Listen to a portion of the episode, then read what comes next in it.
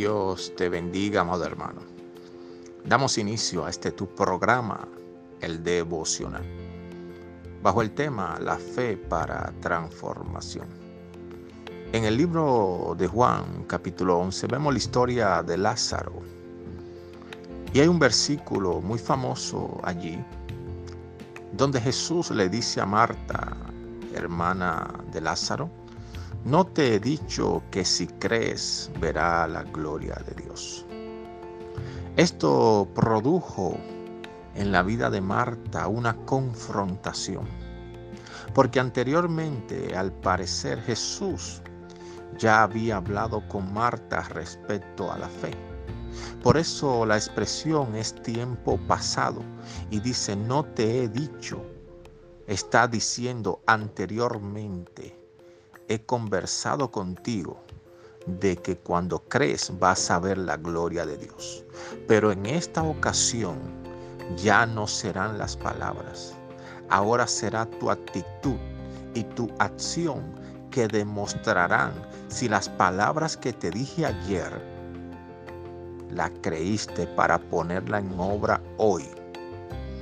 Amado hermano, hay una fe que viene para salvación y esta no cuesta nada. Solamente creer que Jesucristo es el Hijo de Dios, que murió por nosotros en la cruz del Calvario y ya eres salvo. Pero hay otra fe que viene para transformar nuestras vidas. Y esta no va a costar, porque la única transformación se produce solamente a través del proceso y del dolor.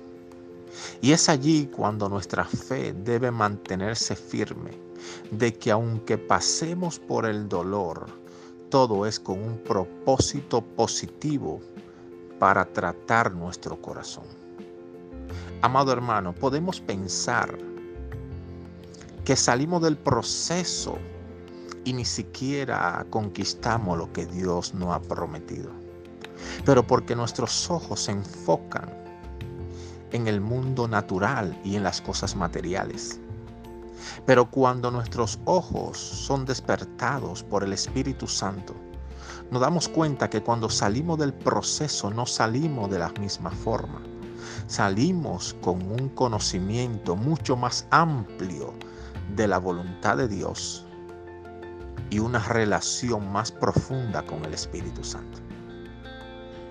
Te animo a que tengas fe aún en este tiempo de crisis, para soportar el proceso y salir victorioso porque el Señor está contigo. Permíteme orar por ti. Padre, en el nombre de Jesús, bendigo cada vida que está escuchando este audio. Que este inicio de semana sea en victoria, de puertas abiertas de bendición y de protección del cielo en el nombre de Jesús.